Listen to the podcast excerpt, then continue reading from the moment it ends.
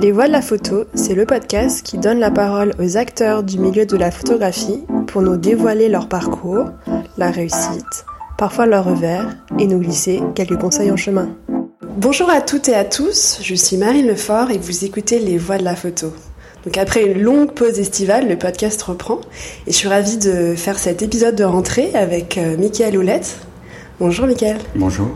Donc tu es, vous êtes le directeur de la maison de la photographie euh, Robert Doisneau à Gentilly depuis 2014, euh, mais aussi du lavoir numérique euh, qui se trouve également à Gentilly depuis 2019.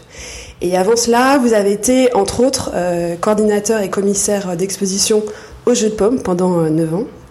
vous avez eu, vous avez eu d'autres expériences, mais on va revenir un petit peu sur votre parcours. pour commencer, pourriez-vous vous présenter en quelques mots avec, euh, avec vos mots Alors, euh, au moment de cette interview, j'ai 52 ans. Euh, j'ai un parcours professionnel presque de monomaniaque, tourné vers la photographie depuis, depuis mes études supérieures et même avant. Et depuis quelques années, je suis, j'ai fait un, large pas de côté en, en, ouvrant, enfin en préparant l'ouverture du lavoir numérique et en ouvrant cet établissement qui dépasse largement le strict cadre de la photographie pour euh, embrasser celui de l'audiovisuel. Et quelle est un petit peu la formation euh, universitaire ou la, formation que vous avez eue et, pourquoi vous avez fait euh, ce choix-là d'études Est-ce que dans votre famille il y avait un, environnement créatif ou alors pas du tout? Enfin ça c'est aussi intéressant la formation jusqu'à jusqu'à votre arrivée en 2014 alors, euh, je suis né à Cherbourg euh, et mon enfance et mon adolescence s'est passé tout à fait en dehors du cadre euh, artistique, muséal, etc. ne serait-ce que parce que la ville était quasiment pas, elle n'est pas énormément davantage aujourd'hui, mais n'était quasiment pas équipée de grands équipements, euh, passionnants équipements euh, culturels, si ce n'est un musée des beaux-arts, mais de taille quand même assez modeste. non, ça a été, ça a été. J'ai rien à voir a priori avec tout cela, et je devais prendre une, toute autre destinée pour tout, pour tout vous dire. Mais il s'est passé un événement qui a été, qui a été déterminant pour moi, c'est que lorsque j'étais au lycée en première. Euh, notre professeur d'espagnol nous avait emmené, nous avait euh, emmené à Paris, monté à Paris, euh, comme on disait, et par le plus grand des hasards, parce que c'était absolument pas prévu dans le planning de visite de, de, de, de lieux qu'on devait parcourir comme ça, avec notre classe, on a fait un, on revenait du musée Rodin et on est passé devant le Grand Palais et notre professeur nous a dit ah tiens il y a justement il y a un petit musée gratuit dans lequel on peut on peut on peut se balader et c'était euh, la salle d'exposition permanente qui existait à l'époque et qui était dédiée à l'œuvre de Jacques-Henri Lartigue. Parce que Jacques-Henri Lartigue, qui, a, qui avait donné son œuvre à l'État en 1979, euh, avait posé comme condition, enfin lui-même ou son entourage, avait posé comme condition euh, qu'il y ait une... Ou là, c'était plutôt le président de la République qui avait, qui avait fait cette proposition-là Valéry Giscard d'Estaing, qu'il y ait un, lieu permanent dédié à la monstration de l'œuvre de l'Artigue. Et ça se situait dans, le, dans, dans, dans, une aile du Grand Palais, c'était pas très très grand. Et, ce, ce, lieu n'existe plus depuis très longtemps, depuis les années 90. Et par contre, je me souviens moi de la confrontation avec euh, avec euh, l'œuvre de l'Artigue, et c'est comme ça que j'ai découvert ce qu'était ce qu'était la photographie, la photographie qu'on pourrait qualifier d'art. Et je, j'ai ressenti à ce moment-là, vous savez, ces, ces, sortes d'émotions un peu indéfinissables, euh, un peu mélancoliques, un peu douces, un peu, un peu tristes, en tout cas très très marquantes, euh, me dire ah mais c'est ça la photographie. Et, euh, et, et ça c'est resté, c'est-à-dire que j'ai commencé à ouvrir des, des livres de, de, de, photographie. D'ailleurs, j'étais un, un, véritable ignorant parce que pendant très longtemps, j'ai cru que Jacques-Henri Lartigue était un photographe espagnol parce que le premier livre de Lartigue que j'ai que j'ai eu sous la main, c'était un livre très très mauvais, très mal imprimé. Euh, c'était une réédition euh, d'un livre original de Delpire, mais en espagnol. Et, et aujourd'hui encore, je chéris beaucoup ce livre. Donc ça, ça a commencé comme ça et, mes camarades de l'époque euh, m'ont dit euh, bah, du jour au lendemain t'as plongé, tu t'es acheté un appareil photo et t'as pas relevé la tête. c'est devenu une sorte de non pas d'obsession hein, parce que c'est venu petit à petit mais une sorte de marotte comme ça. Et ensuite ensuite j'ai fait des études de publicité avec une partie technique donc dédiée à la photographie et à la vidéo. Et, et, comme je me suis rendu compte pendant mes, mes, études de publicité que vraiment je ne connaissais rien à rien, euh, j'ai entendu encore une fois complètement par hasard parler de l'école du Louvre. Et je suis entré à l'école du Louvre et je me suis tout de suite spécialisé en, en histoire de la photographie. En parallèle du coup? En parallèle à la suite, après À la suite de, de, de, de, mes études de publicité. Et là, j'ai eu la chance... Euh, peut-être incroyable d'avoir pour professeur Michel Friseau, donc qui est euh, le grand, l'un des grands historiens de l'histoire de la photographie en France, et qui est le premier d'ailleurs à avoir enseigné l'histoire de la photographie euh, au niveau des études supérieures à Dijon euh, dans les années 70. Et donc du coup, cette, vous avez fait, là c'était un master ou c'était... Alors moi j'ai fait le premier cycle jusqu'à la muséologie que je n'ai jamais terminé parce que j'ai fait, je fais partie de ces ces derniers euh, jeunes, hommes, qui devaient faire leur service national, leur service militaire en l'occurrence, ce que j'ai refusé de faire. Donc euh, j'étais objecteur de conscience. Et donc au lieu de passer 10 mois sous les drapeaux, j'ai passé 20 mois, euh, et là encore c'est une chance incroyable, au ministère de la Culture, enfin dans une antenne du ministère de la Culture, qui était euh, les archives photographiques du ministère de la Culture, et pendant 20 mois j'ai travaillé sur le fond Nadar. Et, et là, euh, re hasard euh, absolument bien heureux, euh, j'ai tout de suite été employé euh, par la suite à la donation Jacques-Henri Lartigue. Et donc l'œuvre qui m'avait permis de rentrer dans, dans ce domaine, euh, ben, je l'approchais de très près, j'y suis resté pendant six ans. À la suite de quoi je suis devenu directeur artistique. et pardon, et ça constituait en quoi? C'était alors c'était, j'étais l'assistante de, de, Martine Dastier de la Vigerie, qui était la directrice. Euh, donc c'était, euh, c'était euh, essentiellement la gestion de droits d'auteur, la gestion de fonds, c'était de l'inventaire, c'était des prêts d'œuvres, c'était des préparations d'exposition. Il s'avère que là aussi, par le plus grand des hasards, Martine Dastier a eu un accident et je me suis retrouvé quasiment seul à monter une exposition, ma première exposition. Euh, euh, qui s'appelait L'été de Jacques Lartigue, il me semble.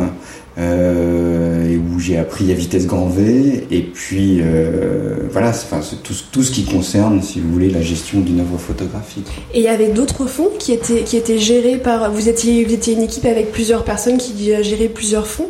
Comment ça se. Alors là, vous me faites rentrer dans quelque chose qui est, qui est, qui est un peu plus vaste.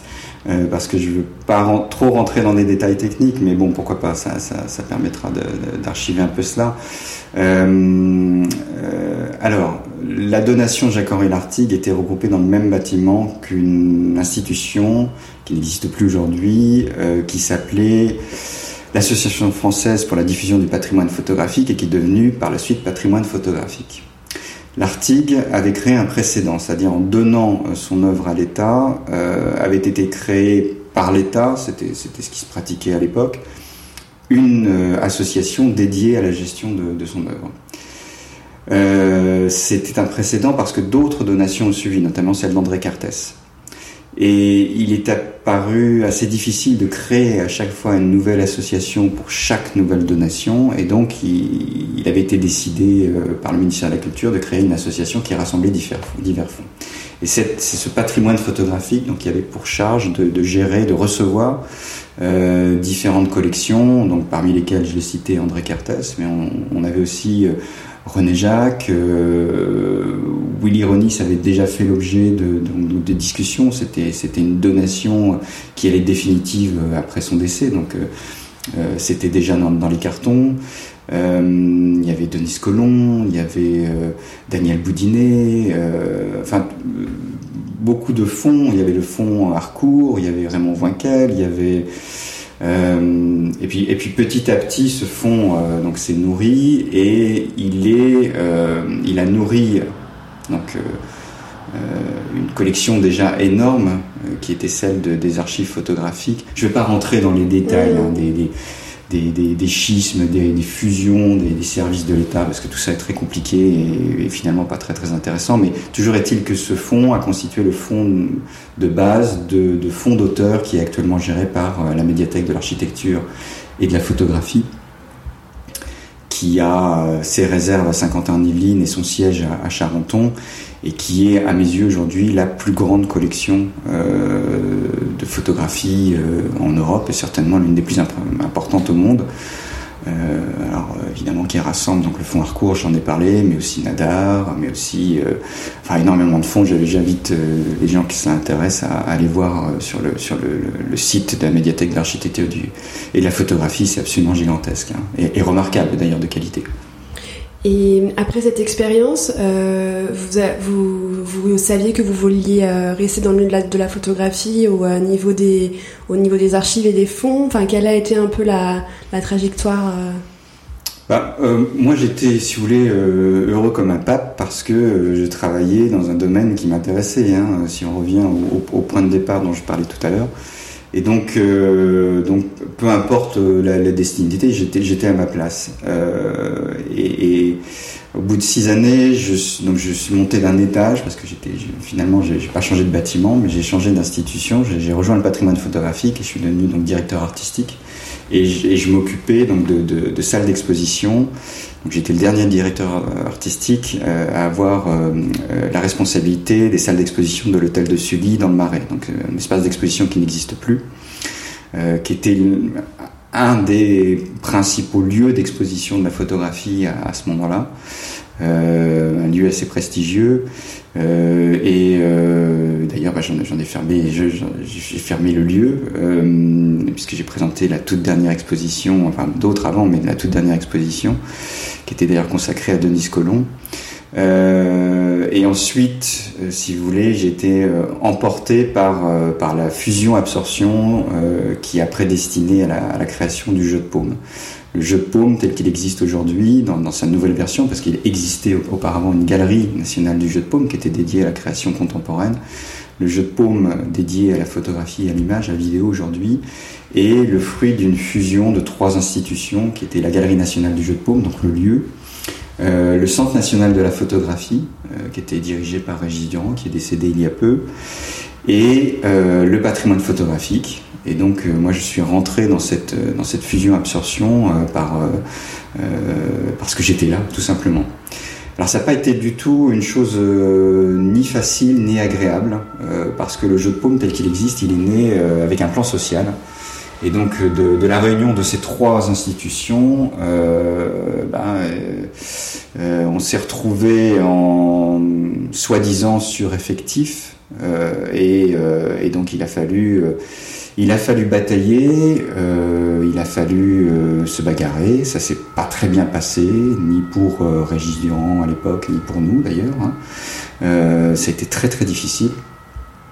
Et euh, le résultat du compte, euh, ben, j'ai dit un plan social, mais finalement ça s'appelle un plan, plan, de sauvegarde de l'emploi, qui, qui, est une formulation qui laisse, qui laisse, qui laisse rêveur. Eh bien, euh, il y a eu des laissés pour compte, c'est-à-dire que des gens, des collègues ont dû partir, euh, de toutes institutions confondues, et puis certains sont restés, donc je fais partie de ceux qui sont restés. Et, euh, quelques temps après, Martha Gély, qui a pris la suite du jeu de paume, a recréé des postes. Donc c'était un peu, un peu cynique, si vous voulez. Euh, mais toujours est-il que euh, moi, de ma casquette de directeur artistique, bon, je suis devenu ce qu'on appelait coordinateur d'exposition, mais j'avais la particularité d'être le seul à ce moment-là à assurer un commissariat d'exposition aussi. Et donc j'étais à la fois, pour, pour, pour faire une analogie, pour bien comprendre, euh, j'utilise cette image qu'on trouve dans le cinéma, c'est-à-dire que au cinéma vous avez des producteurs, vous avez des réalisateurs, ben, le commissaire est au, euh, à la photographie, ce que le réalisateur est au cinéma, et le coordinateur est au producteur. Voilà, euh, c'est la, forme équivalente. Et parfois j'endossais les deux casquettes puisque j'étais producteur des, des, expositions que je réalisais, je commissariais moi-même. Et est-ce que vous aviez un domaine de spécialité à ce moment-là ou ou, au, niveau de la photographie ou alors euh, c'était plutôt euh, toutes les périodes de la photographie euh? Alors j'étais, j'avais plutôt la casquette, euh, peut-être venant du patrimoine photographique, peut-être parce que j'avais, j'avais aussi cette euh, cette formation d'historien de la photographie, j'avais la casquette de Monsieur Patrimoine, euh, et donc on, on m'attribuait souvent les projets qui étaient liés euh, à la valorisation de fonds d'État ou de, projets, euh, disons, anciens, modernes, du milieu du XXe siècle.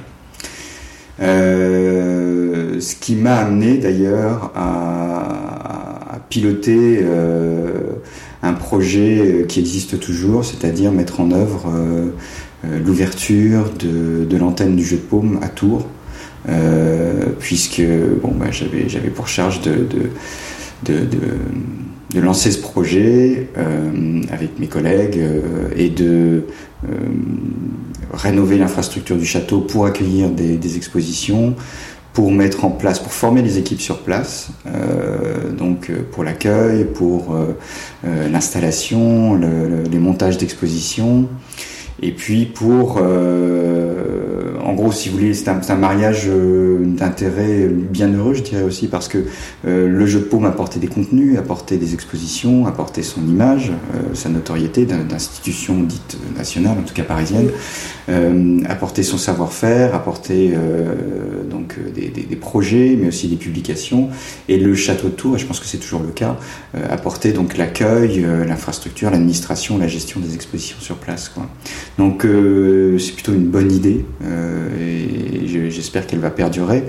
Et, euh, et, donc les premières expositions qu'on a faites là-bas, c'est des expositions à caractère patrimonial essentiellement. Euh, et, et c'était une expérience extrêmement passionnante. Quoi. Ce projet va, va vraiment au-delà du statut de coordinateur euh, commissaire. Là, on est vraiment sur. Euh... Oui, bah, en fait, si vous voulez, euh, surfant sur euh, sur un, à la fois un métier et une passion, si vous voulez, bon, bah, j'ai développé comme ça, ça se fait assez naturellement. Des, des, des compétences bah, par, par, simple curiosité tout simplement par goût d'aventure et par une certaine innocence parce que je me suis retrouvé parfois dans des projets euh, euh, je, je, pense que je les aurais pas menés si j'avais si j'avais su les, la complexité que ça pouvait induire. Euh, mais, mais en parallèle, ce que je n'ai pas dit, c'est qu'en parallèle, peu de temps avant de quitter la donation Jacques-Henri Lartigue et en rejoignant le, le, le, le non, c'était avant effectivement de quitter la donation Jacques-Henri Lartigue, ben j'ai fait un, pas de côté en, en, en revenant à l'école d'Île Louvre euh, sous la proposition de Michel Friseau et j'ai enseigné là-bas pendant trois ans aussi l'histoire de la photographie. Et puis en parallèle aussi, je faisais des projets, euh, projets divers et variés, d'écriture, voilà, qui, dépassaient le, strict cadre de, mon métier. C'est sûrement aussi grâce à, tous ces projets qui du coup dépassent le euh, en tout cas le, la fonction de commissaire et de conservateur que vous avez et de coordinateur pardon euh, que vous avez pensé à la maison de la photographie euh, Robert Doisneau j'imagine que c'est aussi du fait que vous ayez acquis toutes ces compétences euh, que vous avez pu vous intéresser à cette structure euh, et, et, à être sur d'autres à n'être pas que entre guillemets commissaire mais là avoir un poste de euh, directeur, c'est peut-être ça aussi qui oui, a... bah, en fait, si vous voulez, on, de compétences. On, là aussi, c'est une sorte de hasard. C'est-à-dire que dans, dans, le corps enseignant de l'école du Louvre se trouvait euh, l'ancienne directrice, ma prédécesseur, de euh, la maison de la photographie Robert Doisneau. Et donc, elle était venue me voir en me disant Bon, ben voilà, je vais, je vais prendre ma retraite, est-ce que ça t'intéresse? Je lui ai dit Bien sûr. Donc, elle m'a dit ben, Vas-y, postule. Donc c'est pas parce qu'on se connaissait, si vous voulez, que j'ai eu le poste, parce que dans ces cas-là, bah, il se passe euh, ce qui se passe habituellement, c'est-à-dire qu'on passe devant devant deux jurys. D'abord un jury, enfin moi je suis passé devant un jury d'administratif euh, de la collectivité qui gérait la, la, maison de la photographie à l'époque, et puis après devant un jury euh, d'élus, donc un jury euh, politique, je dirais, devant lequel on présente un projet et qui, qui est adoubé ou pas. Et euh, bah, si vous voulez, euh, là, là d'un coup, je me retrouvais euh, presque avec les, les, clés du paradis parce que j'allais moi-même initier ma propre programmation. J'étais très très bien au jeu de paume, hein, j'aurais pu continuer comme ça ma carrière. Il n'y avait aucun problème là-dessus. Euh, et euh, alors, ce qui s'est passé, je le dis parce que ça peut, c'est pas non pas pour raconter ma petite histoire, mais ça peut intéresser par exemple des étudiants qui voudraient découvrir comment ça se passe, euh, voilà, dans la vie professionnelle. Euh, ce qui s'est passé, c'est que j'ai dû convaincre le jury, les deux jurys devant lesquels j'ai passé, que non, j'étais pas surdimensionné, que non, j'allais pas m'ennuyer à la maison douaneau, euh, et j'ai dû accepter euh, une baisse de salaire assez conséquente parce que quand on rentre dans la fonction publique territoriale, il faut s'attendre effectivement à pas à pas, à pas, pas, pas, être riche à millions, euh, euh en tout cas pas avoir un salaire qui est celui dont on rêve. Euh, mais en tout cas, euh, en tout cas, c'est devenu absolument passionnant parce que là, j'ai découvert bah, des choses pour lesquelles j'étais pas forcément formé. Euh, d'abord la gestion d'une institution, même si au sein d'une collectivité tout ça est très encadré, la gestion d'une institution qui dépend d'une collectivité, donc publique, et puis euh, l'encadrement d'une équipe. Alors j'avais déjà encadré des équipes euh, plus, de manière plus ou moins permanente, mais, mais pas, pas à cette échelle-là. Et, et, là, là c'est un vrai apprentissage, et puis je, je, dois dire que tout le monde n'a pas forcément ni l'envie de, de, de bah, de retrousser ses manches et de s'occuper d'une équipe. Mais là, là d'abord, je suis tombé sur une équipe euh, d'une part merveilleuse, euh, qui en grande partie est toujours là, euh, extrêmement bienveillante, et puis qui avait elle aussi envie de faire beaucoup de choses. Et donc, donc ça a été une rencontre aussi bah, heureuse. Et, et puis, bon, je dirais que c'est pas tous les jours facile parce que parce que bah, comme toutes les institutions culturelles, on travaille beaucoup. Euh, on se fatigue beaucoup aussi, mais je dirais que bah, il y, a toujours une bonne énergie, une belle énergie, quoi. Est-ce que vous, euh, vous, pouvez nous expliquer, euh, en, pour les personnes qui, qui, ne sont jamais venues à la, à la maison de la photographie euh, Robert Dono, nous dire en, en, quoi ça, en quoi ça consiste, enfin, quel est cet espace d'exposition, en quoi il est aussi particulier, comment il peut se définir par rapport aux autres lieux d'exposition, et aussi les, les, projets que vous avez mis en place depuis que vous êtes arrivé alors, la, maison Robert Douaneau, euh, comme son nom l'indique, ne s'occupe pas du tout euh, du fonds Robert Douaneau parce qu'il est, géré par la famille Robert Douaneau, par, euh, par Francine de Roudy et Annette Douaneau, à un kilomètre d'oiseau à vol, enfin, vol d'oiseau d'ici. à Montrouge. non, Robert Douaneau avait donné son nom et, très vite le projet s'est tourné vers euh, alors il y avait, l'idée d'une donation, tout ça, puis ça, ça s'est jamais fait. Enfin, c'était, le modèle hein, de, l'époque. Et puis, euh, puis Robert Doisneau lui-même n'avait pas du tout, enfin, pas forcément envie de donner son, œuvre comme ça. Euh, et très vite, la maison de Robert Doisneau, fort de ce nom-là, ce nom quand même prestigieux, euh, s'est tourné vers la photographie humaniste.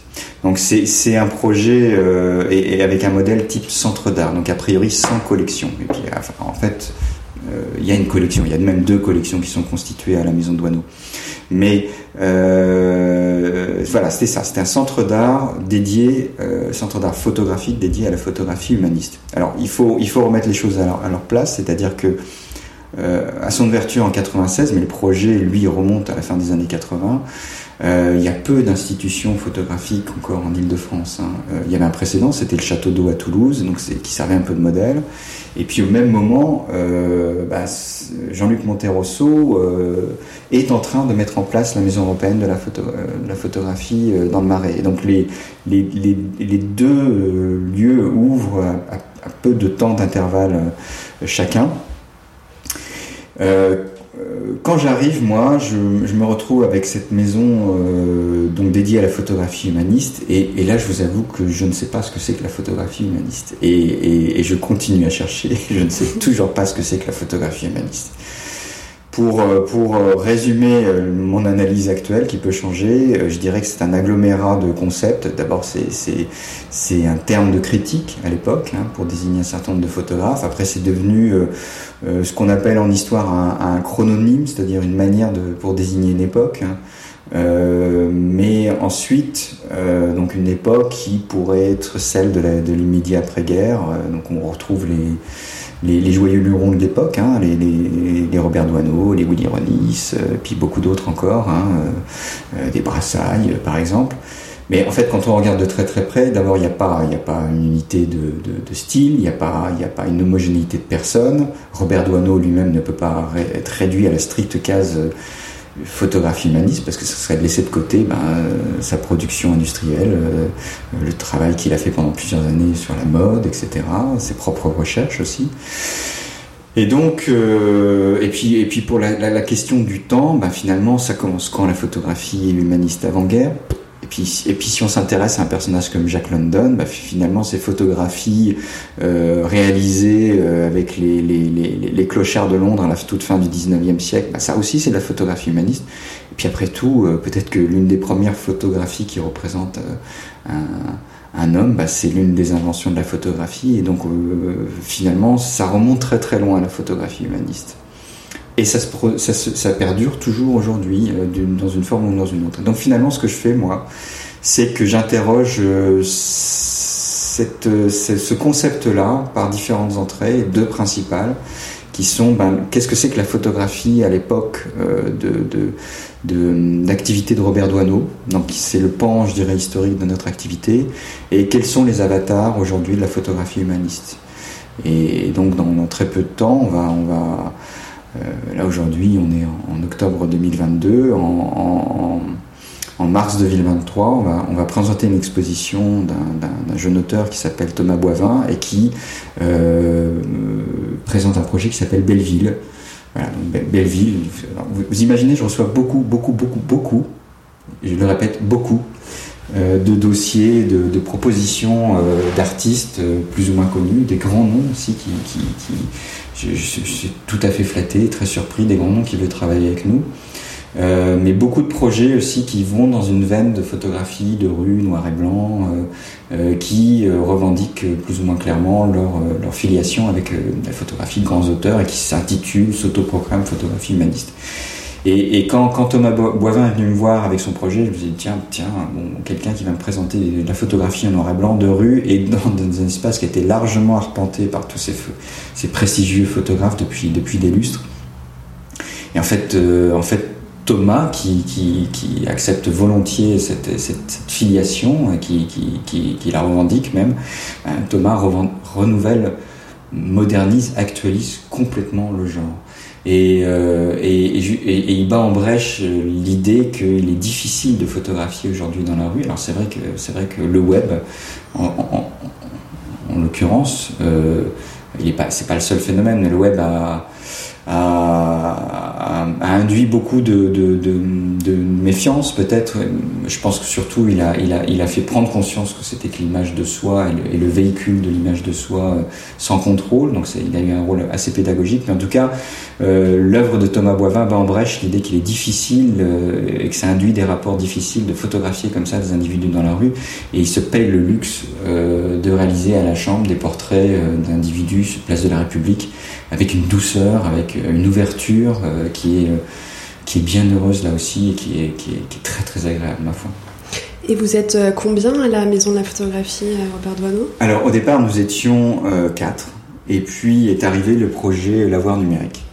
Et le projet Lavoir numérique, donc c'était, ça s'appelle Lavoir parce que euh, ce sont les anciens euh, bains douches euh, lavoir, lavoir bain-douche municipal, pour reprendre l'intitulé exact, euh, qui ont été euh, réhabilités pour devenir une structure culturelle. En fait, les deux phénomènes sont là aussi il y un lien, c'est-à-dire que la, maison de la photographie Robert Doisneau, qui avait été initiée par par la ville de Gentilly et notamment par l'adjoint à la culture de l'époque, qui a énormément œuvré qui a été en place pendant 30 ans dans la ville, qui a énormément œuvré, qui a créé beaucoup de choses, qui a créé une médiathèque, qui a créé euh, une association Son Image, qui est à l'origine aussi d'un festival qui s'appelle les écrans doc, euh, les écrans documentaires.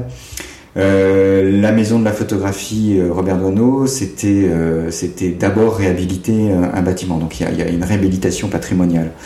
Et puis il s'avère que Robert Moineau était dans les parages parce qu'il était natif de Gentilly, et donc c'est aussi pour ça que la proposition lui avait été faite.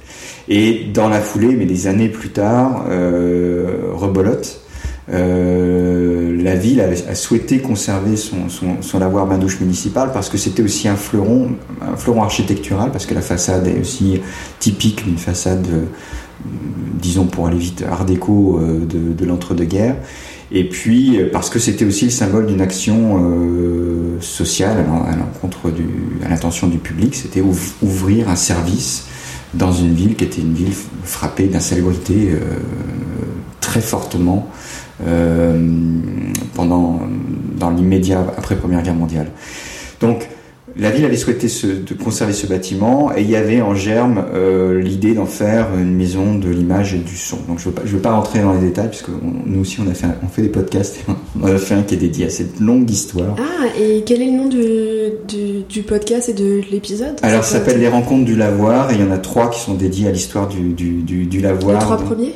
Les trois, ce ne sont pas les trois premiers parce qu'on emmène aussi en parallèle d'autres euh, d'autres podcasts, podcasts consacrés à notre, enfin, qui sont en lien avec notre programmation mais ils sont spécifiquement, liés à l'histoire du lavoir et à euh, l'avant-lavoir numérique, c'est-à-dire l'histoire du lavoir manouche municipal, à l'ouverture du lavoir numérique. Et là, on vient d'en faire un, d'en réaliser un qui est dédié justement à, c'est une interview de Fabien Cohen et qui raconte ce qui s'est passé euh, de l'intérieur, je dirais, comment comment comment un homme politique euh, mène une action et qui a eu pour conséquence la création de ces deux lieux. Je mettrai le lien dans l'épisode, enfin dans Super. podcast. on le trouve sur notre site, nos sites internet. Hein. on les trouve sur notre, nos sites internet pour, pour la faire courte. Et euh, donc ce lavoir numérique était en germe. Alors je dis numérique parce qu'initialement ça devait être un lieu dédié au tout numérique, comme euh, comme était la gaieté, comme l'est toujours la gaieté lyrique, quoi, ou le cube à issy les ou le centre d'art d'Anguien-les-Bains. Et puis finalement ça s'est pas fait. Euh, et, donc, euh, moi, j'étais sur place et euh, bah, tout simplement, j'explique à, mes collègues de, l'administration, aux élus, qu'il y a une chose toute, simple à faire, qui était, qui était une idée qui avait déjà été plus ou moins explorée, puis très vite laissée de côté, c'est de, c'est de regrouper la maison de la photographie et le lavoir numérique au sein d'une même structure, d'un même service, et de passer de la photographie en partant comme, point de départ à la maison d'Anneau en allant vers l'image. Et pourquoi je dis image euh, alors qui est un mot un peu galvaudé aujourd'hui, on ne sait pas trop ce que c'est. Personnellement, je ne sais pas trop ce que c'est que l'image. On l'utilise beaucoup, on l'a beaucoup utilisé. Mais c'est vrai que si on prend le point de vue de la photographie, la photographie avec la, la, la, la révolution euh, numérique, avec la révolution du web, tout ça est concomitant, hein, ça, ça, ça, date des années 90, euh, ça, ça, a une trentaine d'années aujourd'hui, 32 ans à peu près. Euh, la photographie est devenue une image euh, dans un sens polysémique et fluide, c'est-à-dire avec euh, bah, une image qui bouge, une image qui bouge pas, euh, et une image qui, qui a aussi une dimension sonore. Euh, parce que les pratiques aujourd'hui ben, sont des pratiques qui sont complètement fondues. Euh, les gens de ma génération ont tendance à sectoriser, mais ça n'a pas beaucoup de sens.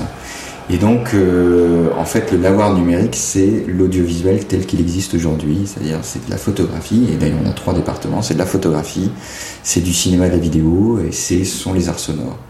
Et donc on a trois départements, et aujourd'hui on est, on est 13 personnes euh, à travailler sur et la maison de la photographie et le lavoir numérique. Avec, pour le lavoir numérique, mais c'était déjà le cas à la maison de Douaneau, une très très forte dimension euh, de pédagogie et de transmission. À la maison de Douaneau, un prédécesseur avait mis en place, euh, il y a plus de 20 ans, un projet qui s'appelait la photographie à l'école, qui existe toujours, dont je pourrais vous parler si, ça vous intéresse. Et euh, au lavoir numérique, la, médiation, la pédagogie, c'est au moins 60% de notre activité. D'ailleurs, ça se retrouve dans le plan architectural, puisqu'on a, on a quatre niveaux, et il y en a deux qui sont euh, constitués d'ateliers, de studios, de pratiques. C'est-à-dire que c'est des écoles qui viennent avec, avec leurs enseignants? Comment sont constitués les, ateliers? Je dirais c'est tout public. Ce sont principalement effectivement des scolaires, parce qu'il y a un travail énorme à faire euh, à cet endroit-là. Et c'est... Euh, alors, on a trois entrées euh, pour pouvoir aborder ce, ce champ de l'audiovisuel. Et, et, là, euh, alors je parlais, je parlais tout à l'heure de la création de la maison de la photographie qui était, qui était un lieu unique. Il y a, finalement, il y a peu de lieux dédiés à la photographie. Hein. Euh, enfin, on fait partie du réseau Diagonal, on est 25, mais on peut dire qu'il y en a quoi peut-être une trentaine, quarantaine de lieux. si je rajoute les festivals, bon, je dirais peut-être une cinquantaine. J'ai du mal à savoir personnellement.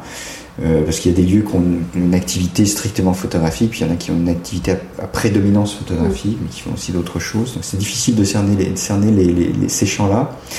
Mais euh, si vous voulez, si on compare avec euh, les théâtres, si on compare avec les conservatoires, finalement, il y a peu de lieux dédiés à la photographie en France, même si, par contre, si on compare avec d'autres pays, et des pays européens en l'occurrence, il y a beaucoup de lieux en France dédiés à la photographie. C'est normal et on peut s'en réjouir. Et pour revenir au lavoir numérique, finalement, il y a très peu de lieux, quasiment pas de lieux dédiés à l'audiovisuel. Euh, donc on, là, on fait, c'est une singularité. Et on a trois entrées pour euh, appréhender cet audiovisuel. Euh, d'abord la création. Qu'est-ce que c'est que créer avec les outils numériques aujourd'hui?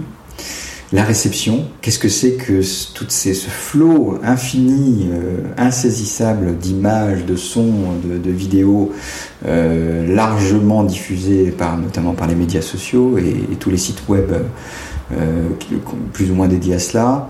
Et c'est aussi la diffusion, parce que euh, ce qui s'est passé, euh, et là justement on fait, un, on fait, un, passage entre la maison de Bonnemou et, l'avoir numérique, ce qui s'est passé avec l'avènement du, du, numérique et du web, c'est que tout ça a mis entre les mains des auteurs les moyens euh, de diffuser leurs propres œuvres par des sites dédiés et aujourd'hui beaucoup par les médias sociaux.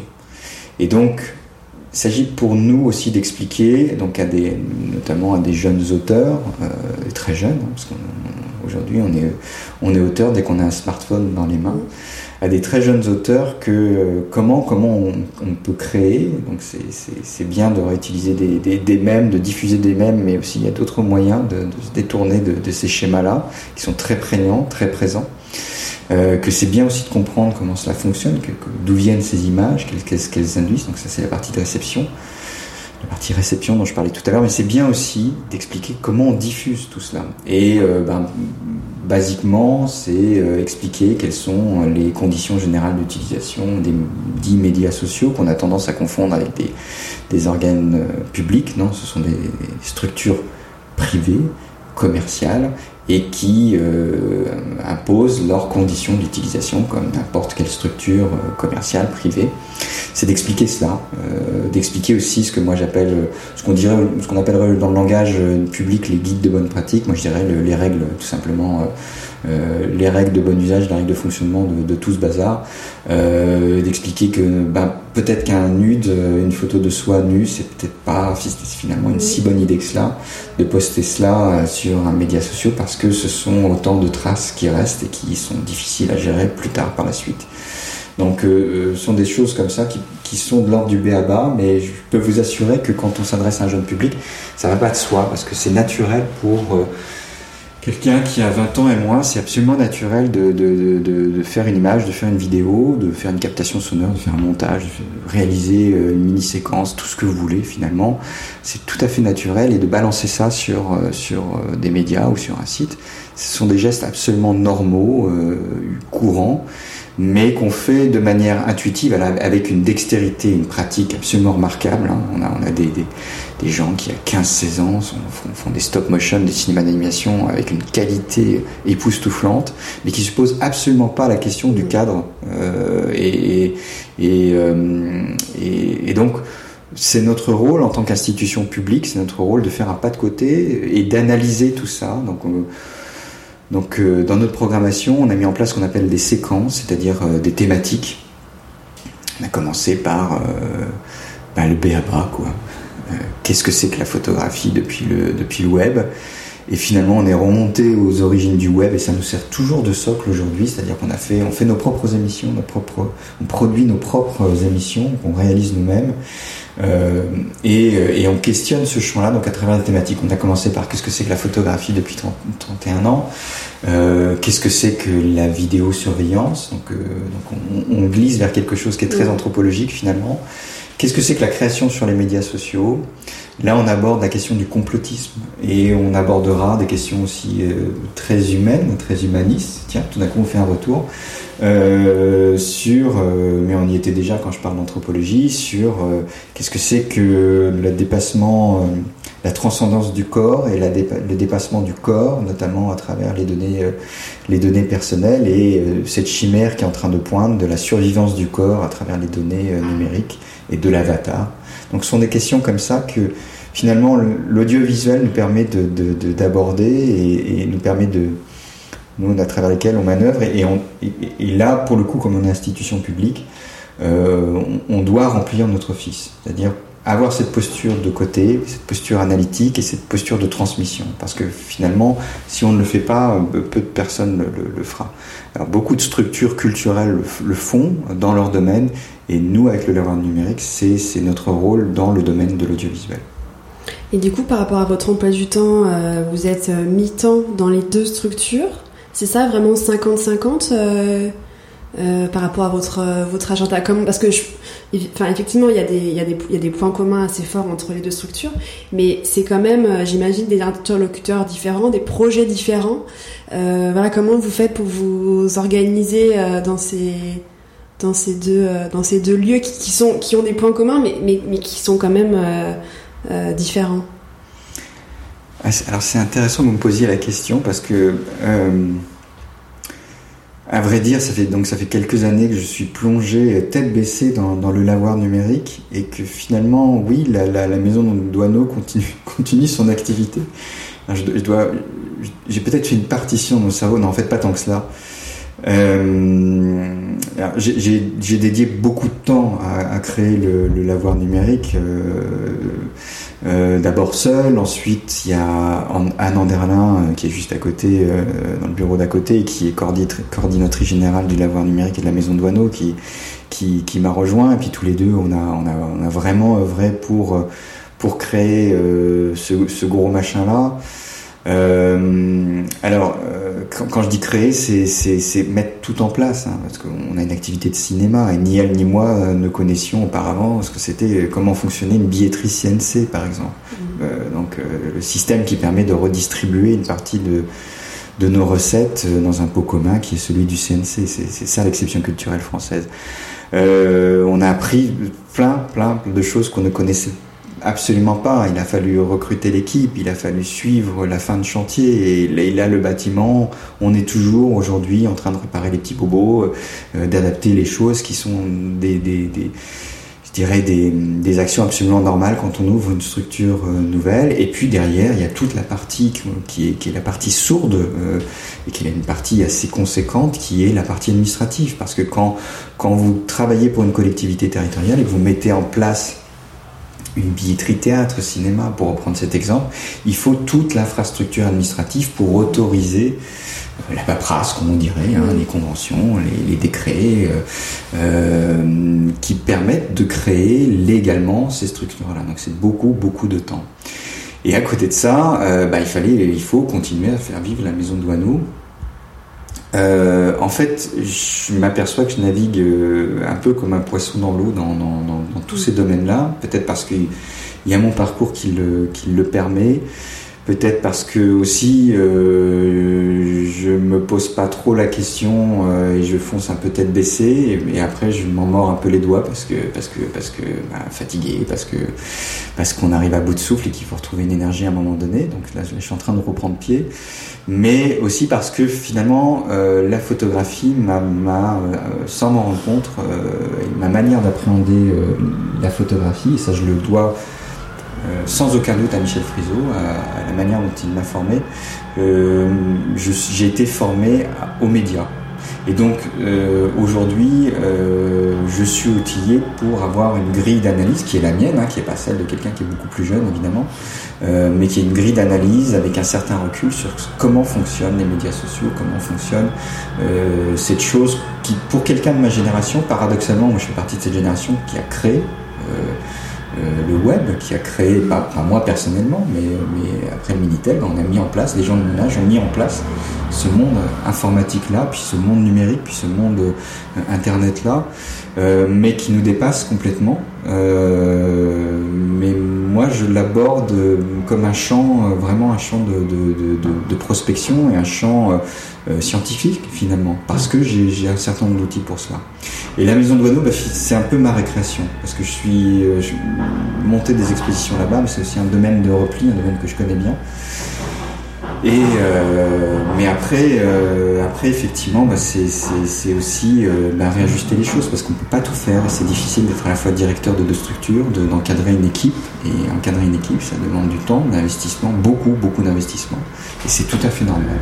Parce que des, lieux dédiés à la culture, bah, ce sont des bâtiments, ce sont euh, des programmes, ce que moi j'appelle euh, un cahier des charges, et puis ce sont des équipes. il faut s'occuper des, équipes, absolument. Quoi. Donc c'est c'est un peu ça. Donc la maison Douaneau, alors ça veut dire aussi allongé de manière assez conséquente. On avait, une temporalité beaucoup plus courte à la, Maison Douaneau, mais là on a une programmation qui, est déjà prévue sur euh, au moins deux ans et euh, voire trois euh, ans. Et donc la, la, la, difficulté pour moi, c'est de ne pas pouvoir répondre à toutes les sollicitations, de ne plus pouvoir répondre, mais depuis longtemps même. Déjà, c'était le cas à Douaneau, donc je fais malheureusement partie de ces gens qui sont responsables d'institutions qui ne répondent pas aux mails de, dossiers que beaucoup d'artistes nous envoient. Parce que maintenant, j'ai plus que des artistes, pas uniquement des artistes photographes, euh, sont aussi des, vidéastes, du spectacle vivant, des concertistes. Alors heureusement, je ne suis pas seul. Hein. Pour la programmation, on est plusieurs. Euh, je ne suis pas spécialiste du cinéma, je ne suis pas spécialiste des arts sonores, donc il y a euh, des collègues, euh, on, a créé une sorte de, voilà, de consortium euh, de programmation qui est assez élargi, et, mais, mais, mais malheureusement, je ne peux pas répondre à toutes ces sollicitations-là. C'est difficile parce que j'ai l'impression de ne pas remplir mon rôle. Et vous êtes, vous êtes relativement libre dans vos projets, parce que du coup, vu que c'est un, un, une structure publique, euh, du coup, j'imagine qu'il y a peut-être des fonds qui viennent de la billetterie, euh, des cours, enfin des ateliers et des fonds publics. Euh, est-ce que aussi, enfin du coup, est-ce que quelles sont un petit peu les difficultés que vous avez d'avoir ce statut-là? Et, euh, et, et, et, par rapport au changement politique de Gentil, euh, voilà comment euh, comment vous vous positionnez? Est-ce que vous avez entre guillemets peur à chaque à chaque élection? Comment Parce que je, je pense que avec avoir un statut public, il y a des avantages, mais il y a aussi des je pas, pas dire difficultés, mais en tout cas des, des choses un peu plus délicates. Sans rentrer dans le, le détail, comment aussi vous avez pu gérer, comment vous vous vous sentez par rapport à ça, niveau économiquement et puis politiquement euh Alors, je, dirais, quelle que soit la situation, euh, on a chacun son lot de difficultés. Hein. Mes collègues qui, sont, qui dirigent des structures euh, associatives passent leur temps à à remplir euh, eux aussi leur lot de, de paperasse pour pouvoir obtenir des subventions, pour trouver de l'argent et pour pouvoir faire vivre leur structure. J'ai pas ce problème-là, euh, ou, moins, parce que c'est pas parce qu'on est une structure, on dirige une structure publique, qu'on va pas non plus chercher à développer des partenariats publics, privés et à trouver des ressources qu'on n'a pas forcément avec le, ce que j'appelle moi le socle financier euh, qui est celui euh, ben, du budget que je gère, je gère. Pour moi, c'est un socle et à charge pour moi de euh, alors c'est pas pas un terme qu'on emploierait dans, l'administration publique, mais de faire fructifier, c'est-à-dire que j'ai réussi à, à, développer beaucoup de partenariats, mais c'est ma manière de travailler depuis très longtemps parce que j'ai été été formé à cela au jeu de paume, qui elle aussi est une association, hein, rappelons-le. En gros, si vous voulez, la base financière que j'ai quand je me lance dans un projet, bah, c'est une base qui permet de faire venir des partenaires. Nous, on met euh, tant d'argent sur la table pour euh, produire une exposition et on se débrouille pour trouver un éditeur, on se débrouille pour trouver un coproducteur qui va nous permettre finalement de faire des projets qui sont beaucoup, qui dépassent largement nos capacités financières et qui nous permettent aussi de faire circuler des expositions, de coproduire des expositions à plusieurs. Donc, de leur donner plus d'amplitude. Ça, c'est mon, c'est mon, c'est ma manière d'appréhender les choses. Alors, les changements politiques et tout ça, je dirais que ça se, ça se, d'abord chacun est à sa place. Euh, les, les, les, le pouvoir politique euh, a un certain nombre d'attentes, euh, notamment bah, ici. Alors moi, je dépends pas de la ville de Gentilly, je dépends euh, d'un territoire qui est une très grande agglomération, qui est une partie constitutive de la métropole parisienne. Donc le territoire Grand Orly Seine-Bièvre, c'est c'est une coopérative de 27 communes. Donc c'est c'est un, un, une énorme agglomération. Et euh, statutairement, donc je dépends de, de, de, de cette administration-là. Mais évidemment, j'ai une administration de cœur qui est, qui est la ville de Gentilly, qui a créé ces lieux-là, et nous sommes implantés à Gentilly. Donc finalement, je, je, gère, je travaille avec euh, deux administrations. Et, euh, et, et, donc, euh, le pouvoir politique, si vous voulez, a des demandes, a des attentes à l'encontre d'un certain nombre de publics. C'est, euh, il faut travailler avec le jeune public, il faut être le plus ouvert possible. Et donc, c'est une programmation, un programme politique. Et moi, mon travail, c'est de le transformer en un programme culturel dans mon domaine, qui est la photographie et l'audiovisuel. Voilà, c'est comme ça que ça se passe. Après, les changements politiques, je dirais, ça se joue aussi sur un rapport de confiance, sur, euh, sur euh, euh, sur des bases de, de, de, de prospectives que l'on pose, quoi, des projets tout simplement. Et il y a euh, un certain nombre de comités de pilotage. même si on me fait confiance actuellement sur ma programmation, je rends des comptes à une administration et je rends des comptes à, à un groupe d'élus, à la culture. Et c'est comme ça que ça se passe. C'est tout à fait normal. Et c'est bien d'ailleurs parce que les élus aussi me permettent de, de parce qu'ils ont leur propre vision, ils ont leur propre euh, aussi connaissances, réseau, et ils me permettent aussi de, de me mettre en lien avec d'autres structures publiques de leur territoire. Alors par exemple à Gentilly, c'est ah tiens, il faudrait travailler avec tel service, il faudrait travailler avec telle association parce qu'ils ont cette connaissance-là du terrain. Et à l'échelle du, territoire, mon vice-président à, la, culture me dit tiens, bah, ça serait bien, euh, ou alors ma directrice, la directrice des équipements culturels me dit tiens, ça serait bien de travailler avec euh, ce théâtre-là parce que tu sais, euh, ils sont en train de mettre en place ce projet. Enfin, ça se passe comme ça, si vous voulez, à différentes échelles. Et donc, moi, j'arrive avec mon et eux arrivent avec leur propre expertise. Euh, on approche bientôt de, On est à 50 minutes. Euh, et j'ai encore euh, deux petites questions. Enfin, une qui est énorme, mais du coup, je pense que ce sera à prendre avec l'angle que vous souhaitez, qui est sur les évolutions euh, que vous avez pu voir dans, depuis que vous êtes euh, à la maison Robert Doisneau, enfin depuis voilà une dizaine d'années, et ce que vous apercevez dans les prochaines années. Et ma, et ma deuxième question est si, vous avez des conseils euh, pour des photographes euh, de tout âge qui souhaitent faire une exposition dans une institution ou, ou alors lancer une exposition, enfin voilà là où ils le souhaitent, mais en tout cas euh, vous pouvez vraiment prendre euh, la deuxième question comme vous souhaitez, par le langue que vous souhaitez, si c'est très technique, si c'est sur le portfolio, si c'est euh, sur voilà le travail de Siri. Voilà, prenez avec l'angle que vous voulez. Donc une sur les évolutions et le futur que vous apercevez, et une seconde sur des conseils pour des photographes. Oui, elles, sont, non, elles sont intéressantes vos questions parce que justement ça permet à, un auditoire assez large de comprendre comment tout cela fonctionne. Euh, basiquement, on pourrait, je pourrais répondre sur comment, comment on conçoit une programmation. Euh, euh, déjà, euh, bah, moi j'ai un certain nombre de curseurs, je dirais.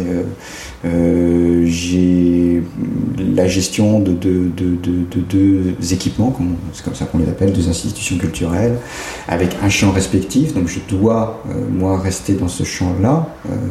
à la Maison de Douaneau, par exemple, on fait, on fera pas de photographie conceptuelle, ni photographie abstraite, parce qu'il y a d'autres structures pour cela, le Centre de photographie d'Île-de-France, par exemple. Donc je défends ce cahier des charges-là. Euh, j'ai en charge un budget, j'ai en charge une équipe, donc il y a des contingences techniques, financières.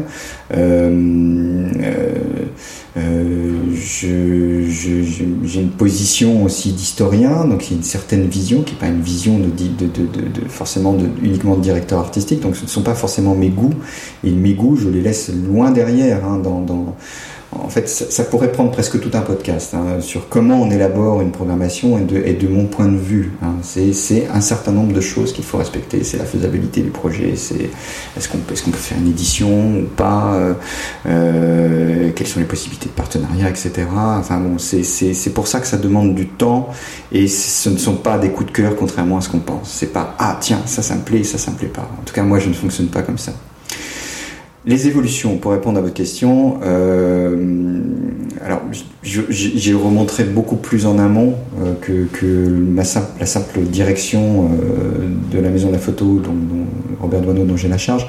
Je dirais que ce qui est arrivé, c'est c'est euh, une part donnée euh, bon, d'un côté à la communication, à la nécessité d'être visible, euh, évidemment, et, de, et, de, et à plus forte raison quand on est dans le champ du web, du numérique. Donc c'est appréhender ces outils-là. Donc c'est c'est la force dans une équipe de, de ces métiers-là et l'importance de ces métiers-là qui va qui va croissant, je dirais que j'ai vu, moi, euh, prendre une importance de, plus en plus, euh, je dirais, conséquente, déterminante, et puis surtout la part de la médiation.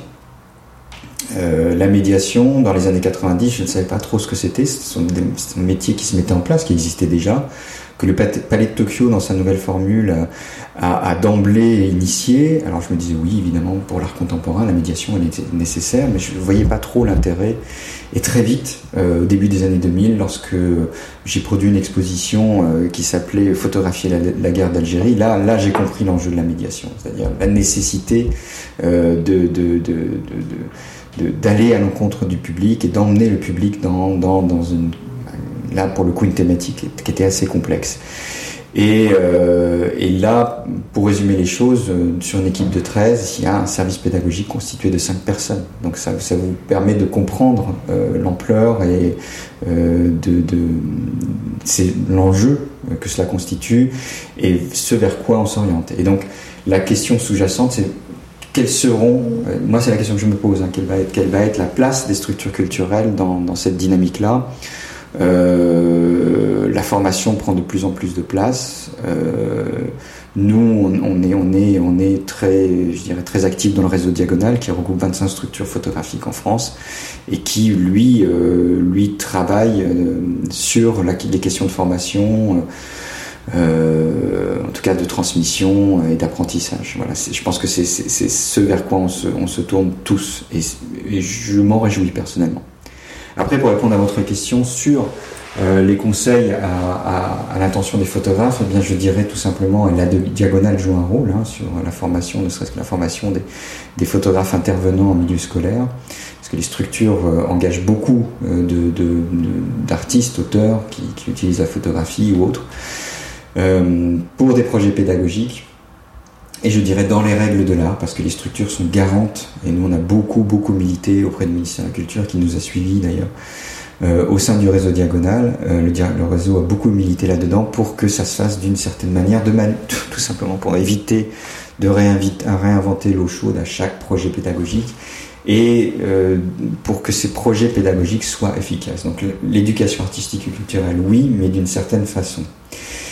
Donc, euh, là, on joue ce rôle-là à l'intention des photographes auteurs, donc qui sont de plus en plus formés, euh, et je dirais qu'il faut se former là-dedans. et pour présenter un projet, pour, une exposition, il faut y comprendre un peu comment fonctionnent ces institutions. Euh, il suffit pas d'envoyer un dossier en se disant ah j'ai un super projet et je mérite d'être exposé parce que malheureusement il y a beaucoup, beaucoup de, photographes qui. Il y a des choses inintéressantes, bien sûr, mais je vois passer beaucoup de dossiers passionnants. Il y a très peu de créneaux, finalement, pour exposer. On, peut présenter qu'un certain nombre limité d'expositions dans l'année. Hein. Et euh, il faut comprendre, pour éviter des déceptions, comment fonctionnent ces, ces, ces, ces, institutions. Donc je disais tout à l'heure que la maison de la photographie, son cahier des charges, c'est de la photographie humaniste. Eh bien, euh, si on m'envoie un dossier avec euh, euh, très axé sur la forme, sur l'abstraction, ben ça sert à rien parce que c'est pas parce qu'on s'appelle photographie, maison de la photographie qu'on va pouvoir présenter ces travaux-là. Nonobstant leur qualité, je les regarde hein, ou très vite, mais, mais, en tout cas je les présenterai jamais parce que parce qu'il y a d'autres lieux pour ça. Donc il faut connaître ces structures-là. Euh, et aussi, bah, tout simplement, euh, si, si on, on, nous propose un projet euh, qui, qui, demande un financement conséquent, bah, on ne pourra pas le faire parce que la maison de la photographie n'est pas le jeu de paume, par exemple. Euh, donc, ce sont des conseils tout bêtes faut, faut pas désespérer, faut, et puis faut, faut peut-être déjà s'entourer, c'est-à-dire que a un projet euh, euh, d'exposition qui est déjà lié euh, avec un projet d'édition, bah, ça, ça, peut être un plus, bien évidemment, parce que une fois qu'on a produit une exposition, une fois qu'on l'a présentée, ben, qu'est-ce qui reste? C'est la publication. Euh, voilà, ce sont des, des, des, conseils comme ça, et, et surtout, je dirais que je, crois que je déroge pas à la règle. Euh, je, vais voir certains artistes, je vais dans leurs ateliers, je le fais peu parce que j'ai très peu de temps pour ça malheureusement. Euh, j'ai plutôt une démarche proactive, c'est-à-dire que c'est moi qui initie, fort de, de des, leviers que j'ai, des, cadres et des règles que je dois respecter, c'est plutôt moi qui me tourne plutôt vers certains artistes ou qui initie certaines thématiques. Euh, dans lesquelles certains artistes vont exposer. Et donc, euh, je réponds peu finalement aux sollicitations, ou plutôt je les garde dans un coin, je les, je les archive pour celles qui m'intéressent, et je reviens parfois des années après. Euh, Thomas Boivin va, va, être exposé en 2023. Je pense qu'il y a cinq ans qu'on s'est rencontrés. Du temps long. Oui, c'est du temps long, oui. Merci beaucoup pour cet échange. Euh, et donc du coup, euh, les deux les deux structures sont sont visitables, euh, enfin sont en accès libre pour le, le public. Oui. Robert Douaneau, vous pouvez juste nous rappeler les, les dates et les horaires un petit peu des deux structures comme ça. Alors les deux structures sont ouvertes du mercredi au dimanche tous les après-midi. Euh, c'est gratuit. Euh, et puis tout, tout nos volets d'activités, euh, programmes culturels, ben, c'est consultable sur nos sites parce qu'on on propose sans arrêt des visites, des rencontres, des projections, des ateliers, des ateliers de pratique, voilà, des découvertes. donc c'est consultable sur, sur notre site, nos sites. Parfait. Merci beaucoup. Merci. Au revoir. Merci d'avoir écouté Les Voix de la photo. Pour faire connaître le podcast à plus de monde, je vous invite à laisser votre avis et 5 étoiles sur Apple Podcast. Si vous voulez en savoir plus, suivez-moi sur les réseaux sociaux, sur Instagram, LinkedIn et Facebook. Vous me trouverez sous le nom de Les Voix de la photo. Aussi, si vous souhaitez suivre mes futurs projets, je vous invite à m'indiquer votre email en cliquant sur le lien que vous trouverez dans la description de cet épisode. Pour finir, n'hésitez pas à me contacter sur les réseaux sociaux, me faire part de vos remarques et m'indiquer les personnes que vous aimeriez entendre. À très vite